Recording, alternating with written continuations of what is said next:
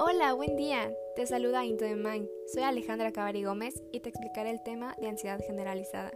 Este es un tipo de trastorno de ansiedad que es constante y agudo y que interfiere en nuestras actividades cotidianas.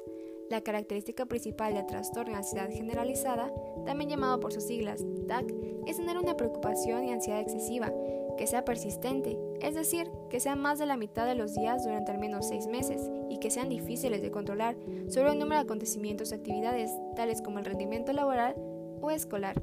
Las personas con TAC se preocupan por cosas que es improbable que sucedan o que si ocurren son mucho más manejables y menos dramáticas de lo que aquellas piensan presentan preocupaciones relativamente constantes y por lo general únicamente suelen ser capaces de dejarle a un lado un tema de preocupación ante la aparición de uno nuevo. La ansiedad y las preocupaciones están asociadas con síntomas tales como la inquietud o impaciencia, cansarte o fatigarte con facilidad, dificultades de concentración o quedarse en blanco, irritabilidad, tensión muscular y perturbaciones del sueño.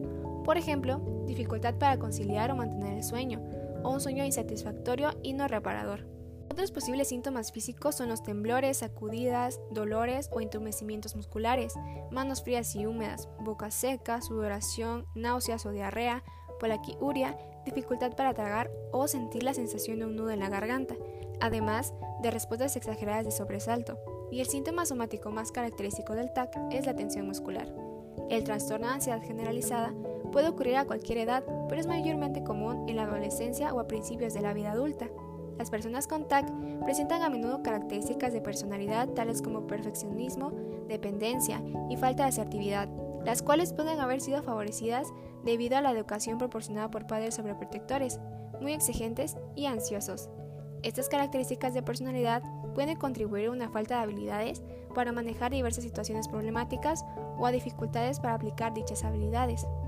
Existen dos tipos de tratamiento, los cuales son farmacológicos y psicológicos. En este último, específicamente, las terapias de cognitivo comportamentales están mostrando empíricamente una eficacia considerable, siendo, en algunos casos, tratamientos bien establecidos.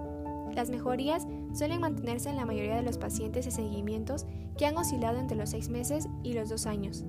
Esto tiene como fin buscar la recuperación funcional y mejorar la calidad de vida del paciente. Espero que esta información haya sido de tu agrado y sobre todo hayas obtenido un nuevo conocimiento. Esperamos verte pronto en Into the Mind y recuerda, el castigo de toda mente desordenada es su propio desorden. Hasta luego.